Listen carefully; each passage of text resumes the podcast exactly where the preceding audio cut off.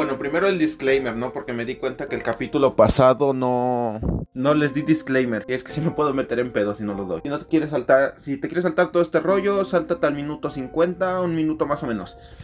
Eh, bueno, este tipo de videos no están pensados para que la persona que los vea se influencie por las acciones que cometieron este tipo de monstruos. Más que nada solo es para concientizar a las personas de que este tipo de personas están entre nosotros, tú, tu familia, alguien que quieres, tu perro, no sé.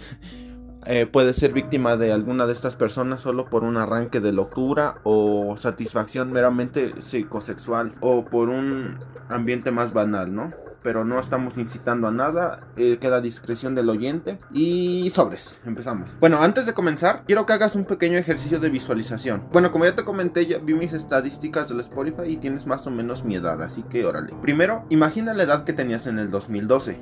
Visualízate, seguro eras un niño, ¿no? Ahora, estás emocionado porque va a ser el nuevo estreno de la película de Batman. Estás comiendo tus palomitas, tal vez comiendo un helado, tomando un refresco para atenuar el sabor salado de estas. Emocionado porque esta es la última de la trilogía. Estás entusiasmado por ver qué va a pasar, ¿no? Pero a la hora y 20 minutos, un sujeto sentado adelante de ti muy, muy, adelante de ti, tú estás hasta atrás, que apenas alcanzas a observar, saca un arma y empieza a disparar hacia tu dirección y hacia la de los demás. Pues esto fue justo lo que pasó cuando el 20 de julio de 2012 James Holmes entró al Century 16 con una máscara de gas teñido del pelo de rojo para simular el suceso del cómic The Dark Knight Returns de Batman. De hecho, lo pueden ver aquí en la portada. Pintado con el cabello de rojo, perturbado por su estrés del trabajo y por los mensajes subliminales contenidos en la canción Starway to Heaven. Ingresa varias veces a un, a un cine para adultos y les dispara. Del mismo modo, este James Holmes se dirigió a la sala donde se estaba proyectando la película The Dark Knight Rises, la tercera de la trilogía de Batman de Nolan, y abrió fuego, mató a 12 personas e hirió a otras 70. Esta es la historia del Joker de Aurora, James Egan Holmes, asesino en masa. ¡Pum! Y como siempre, banda, este tipo de vatos desquiciados. No, bueno, es que sí está desquiciado, es un animal, pero tiene un origen. Y de hecho no está tan turbio como el de Alexander Pichunsky o el de el, acechador nocturno, como el de el asesino del ferrocarril. De hecho, él tenía una. tuvo una infancia más normal y una vida más normal, pero van a ver. Holmes nació el 13 de diciembre de 1987, hijo de Arlen Holmes, una enfermera, y Robert M. Holmes, un matemático y científico. Su padre tiene títulos de la Universidad de Stanford, UCLA y Berkeley.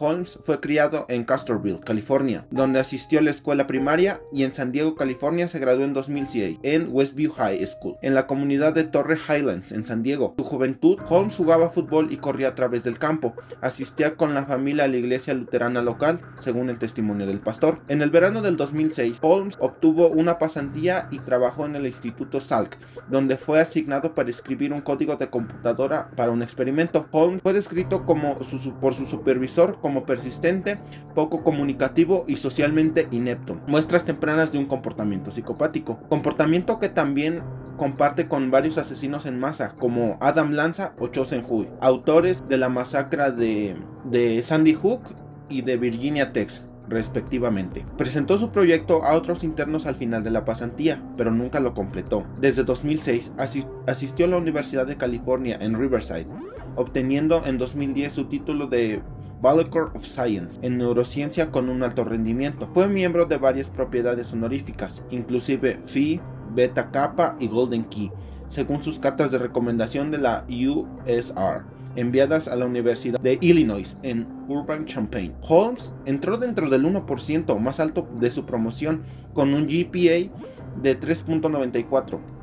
En el verano de 2008, Holmes trabajó como consejero en un campamento de verano en Glendale, California, atendiendo niños especiales con edades comprendidas entre 7 y 14 años. Estuvo a cargo de 10 niños y no tuvo ningún problema disciplinario según sus supervisores. En junio de 2011, Holmes se matriculó en la Universidad de Colorado en Denver para cursar, para cursar un doctorado en neurociencia en el campus médico de Anskuch, en Aurora. Estaba bajo tratamiento psiquiátrico por razones desconocidas, conducido por la doctora Lee Fenton, quien se ha discutido la corresponsabilidad psiquiátrica del suceso que más adelante les voy a dar. A pesar de haber recibido una carta de admisión de la UAUC, donde ofrecía un estupendo salario de 22.600 dólares y educación gratuita, rechazó la oferta por motivos no especificados. En 2012, su desempeño académico declinó bastante, obteniendo un puntaje muy bajo en un examen.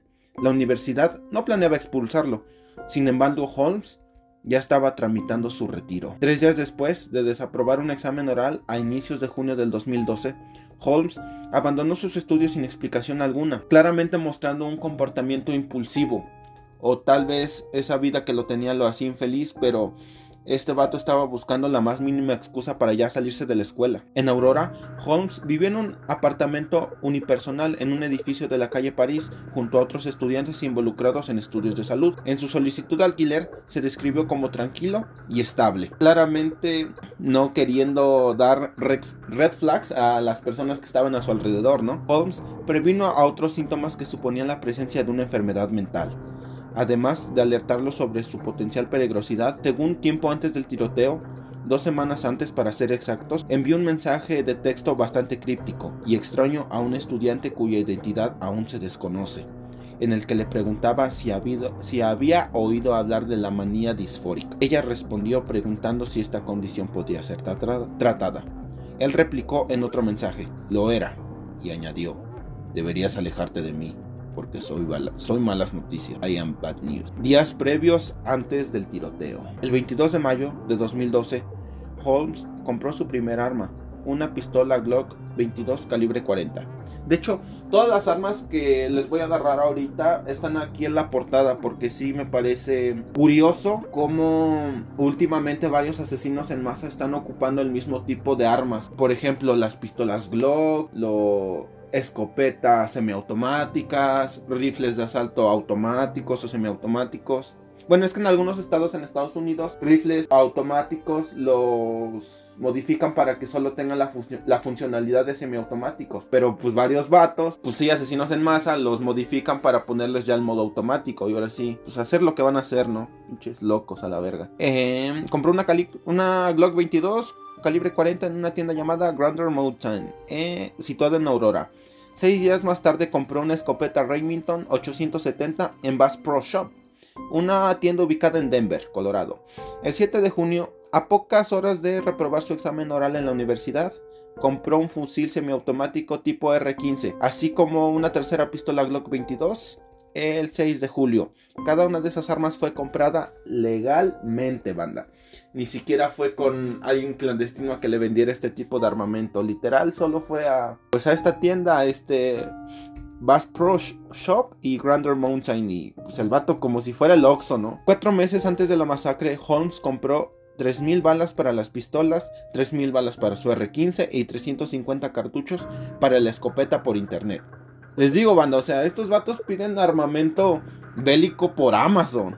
Está bien cabrón. El 2 de julio hizo un pedido para un chaleco de combate Blackhawk, dos portacargadores y un cuchillo en una tienda en línea. Y esto indica la premeditación que Holmes tuvo al hacer antes esa masacre, que como les contaba, sí era impulsivo, pero no, no era que el vato ya tenía, no sé, una pistola y el vato se le botó la canica y en ese mismo momento quiso matar.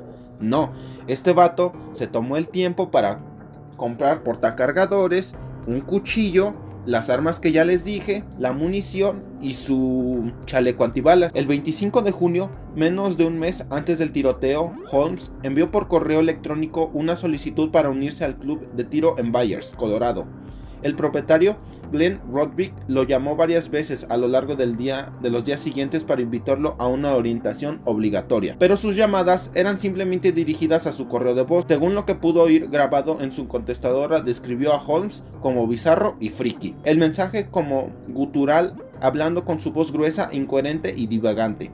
En retrospectiva, en caso de que hubiese visto las películas, tal vez diría que habría sido como el Joker. Yo le hubiese quitado lo gracioso, dijo Rodby. Era como alguien que trataba de ser lo más raro posible, agregó. Holmes se encontró al menos tres profesionales en la salud mental en la Universidad de Colorado antes de la masacre, factor determinante para evitar la pena de muerte, ya que legalmente los defensores jurídicos de este James Holmes te argumentaron que el vato sí buscó ayuda profesional antes de cometer el tiroteo, pero les digo que también muestra premeditación el vato por las dos partes, ¿no? Por querer evitarlo, yendo a visitar a estos profesionales de la salud mental. Bueno, entre comillas, porque no, no hicieron que detuviera lo que iba a hacer, ¿no? Pero también por el lado malo porque ya estaba comprando todo ese pedo para, para el día del tiroteo. El 20 de julio de 2012, James entró al cine Century 16 con una, con una máscara de gas y con el pelo teñido de rojo para simular un suceso del cómic de The Dark Knight Returns.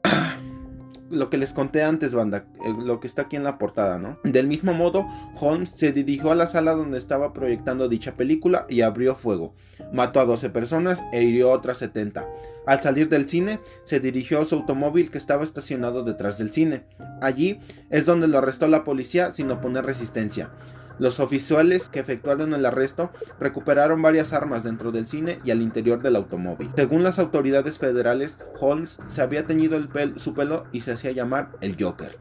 Una vez detenido, Holmes contó a la policía que había instalado trampas cazabobos en su apartamento antes de dirigirse al cine. La policía confirmó más tarde la presencia de artefactos explosivos en su apartamento. Sí, esto sí era real. El vato, antes de salirse en su apartamento, dejó una bomba que se activaba al girar la perilla de su de la entrada de su apartamento. Pues de hecho el vato sí era muy era muy inteligente. Les voy a contar lo de los exámenes de coeficiente intelectual que le hicieron a este James Holmes y sí, era alguien muy capaz, al menos intelectualmente hablando, ¿no?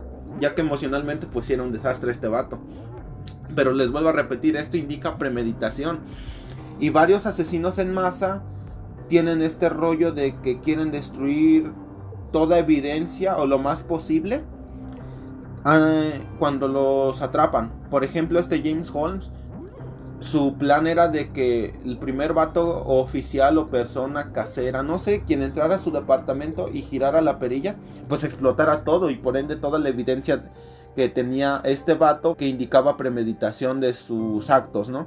Ya sea, pues no sé, como en el, en el caso de Adam Lanza que les conté, el vato tenía una lista de asesinos en masa en su computadora de más de 500 asesinos en masa y desde cuándo fue el primer tiroteo ocurrido en una escuela. Y este Adam Lanza lo que hizo fue romper todos sus discos duros de la computadora y encriptar varios que algunos sí se pudieron recuperar, pero la mayoría de esto no, no hay registro. Y yo siento que este James Holmes quería hacer lo mismo, pero no tan digital, sino más literal. O sea, explotarlo, ¿no? Pero bueno, detención y aparición en la corte.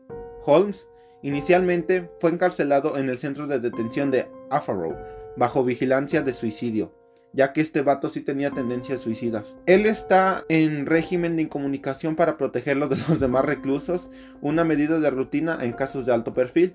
Sí, banda, la neta, este tipo de criminales, ya sea asesinos en masa, en serie, de niños o de mujeres, así les va muy mal en la cárcel.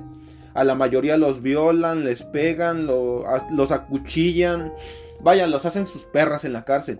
De hecho, para un asesino en serie o asesino en masa, es peor que te den cadena perpetua estando en población penal que pena de muerte. Porque la, neta, muchos asesinos en masa y en serio piden pena de muerte porque saben que es el infierno estar en la cárcel teniendo su, su historial criminal, ¿no? El 23 de junio de 2012, Holmes hizo su primera comparecencia en el Centennial de Colorado ante el juez William B. Sylvester. El juez emitió una orden de protección obligatoria y designó un defensor público. Holmes no dijo nada y nunca miró al juez. Los cargos formales contra Holmes se presentaron el 30 de julio de 2012, incluyendo a 24 por asesinato, 140 por intento de asesinato, posesión ilegal de explosivos e incitación a la violencia. Los múltiples cargos expanden las oportunidades de los fiscales para obtener condenas. Por cada asesinato, cargo incluía asesinato con deliberación, el otro asesinato con suma indiferencia. Holmes estuvo de acuerdo con emplear su derecho a una audiencia preliminar en 35 días. El 9 de agosto, los abogados de Holmes dijeron que su cliente padecía una enfermedad mental y que necesitan más tiempo para conocerla a detalle. Los fiscales han dicho que les tomaría varias semanas o meses decidir si pedirían la pena de muerte, ya que el proceso es muy largo. Y como les mencioné anteriormente, ya últimamente no se da la pena de muerte, incluso en Estados Unidos. Aunque sí hay algunos condados, como el de Huntsville, en donde ejecutaron al asesino del ferrocarril ese condado es el que más ejecuta muerte a sus condenados y más rápido. En estos últimos años no se da, pero sí, si te condenan en uno de estos tipos agujeros de muerte, sí, sí es muy probable que te ejecuten. Los familiares de los fallecidos y heridos pidieron cadena perpetua para el asesino, ya que como les dije, pues es más feo para este tipo de criminales estar vivos en la cárcel que muertos. El 10 de enero de 2013, un juez ha decidido que con toda evidencia del caso, Holmes ya es competente para afrontar un juicio, el cual tuvo lugar en marzo de 2013. El 1 de abril, los fiscales anunciaron que pedirían pena de muerte para el juicio, que comenzaría el 1 de abril de 2013 y, al cumplirse el 5 de agosto de ese mismo año. Sin embargo, el 7 de agosto de 2015, Holmes fue condenado a 12 cadenas perpetuas y 3.318 años adicionales de prisión, sin derecho a libertad anticipada, así escapando de cumplir la pena capital. Antes de la condena intentó suicidarse en la cárcel. Así es, banda, les digo que es por el miedo. De hecho, este no es ni el primero ni el único asesino en serie o en masa que se ha intentado suicidar en la cárcel. De hecho, hay otro caso que les voy a traer, mexicano del caníbal de la Guerrero, que este vato cuando agarraron en aquí en las cárceles de, en las cárceles de México, precisamente del centro sur, hay algo que se llama el pase de lista. ¿Qué es eso? El pase de lista es literal como en la escuela, ¿no? Solo que en vez de decir tu nombre tienes que dar dinero. Y pues este vato estaba hambreado, el vato literal era un pues no sé, no tenía varo, ¿no? Y menos en la cárcel. Y cuando dieron el primer pase de lista, encontraron al vato ahorcado en su celda con su propio cinturón. Es raro, ¿no? De hecho, cuando te meten hacia la cárcel o ese pedo, te quitan las agujetas y los cualquier cinta que tengas, ya sea en la chamarra, bueno, jaretas en la chamarra o en el pants o cinturones, mm, pulseras, collares, cadenas, todo eso te lo quitan. Pero pues este vato no, y se murió, ¿no? Es el caníbal de la guerrero, pero bueno. Y ahora les voy a hablar un poco del coeficiente intelectual de Holmes. A este se le realizaron distintas pruebas de inteligencia y el resultado fue de 123, demostrado que su inteligencia era muy común al superior. De hecho, sí. Y varios, pues no asesinos en masa, pero en serie, porque se tiene más registro de ellos. Pues ya que no se mueren en el intento ahí en el tiroteo o, se suicidan al hacer ese pedo. Los asesinos en serie, hay varios que comparten este, esta similitud con Hall, como Ed Kemper o Rodney Alcalá. Dos asesinos en serie con coeficientes intelectuales altos, manipuladores. Este Ed Kemper sí era socialmente inepto, como James Holmes. Le costaba tener interacciones con el sexo opuesto Casi nunca se le conoció una pareja a este Kemper y tenía un complejo más que nada por, por la dualidad que tenía entre amor y odio con su madre. Y Rodney Alcalá era más manipulador, era seductor con el sexo opuesto, era alguien carismático, pero también con un lado oscuro. Por algo estoy hablando de él aquí, ¿no? En esta sección. Pero ambos tenían un coeficiente intelectual alto, pero un coeficiente emocional bajo haciéndolos impulsivos, competitivos mal pedo, mm, no sé, varias acciones que te muestran que alguien no es estable emocionalmente, ¿no? Su alto coeficiente intelectual explicaría su admisión en una de las mejores universidades de Estados Unidos, como la de California, y sus altas calificaciones donde su carrera universitaria, como ya les había mencionado. Y pues así se acaba una vez más otro capítulo de la crónica criminal. Este, esta vez fue el caso de El Joker de Aurora. Dejen sus opiniones si quieren que hable de, de otro caso parecido y nos vemos. Sobres.